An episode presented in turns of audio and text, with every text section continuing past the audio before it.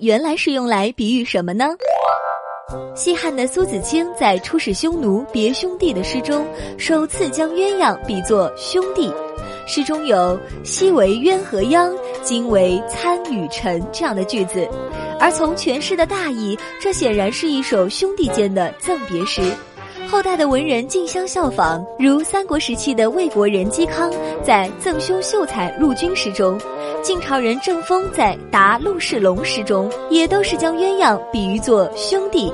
按照这种说法，最早将鸳鸯比喻为夫妻的是出自唐朝诗人卢照邻。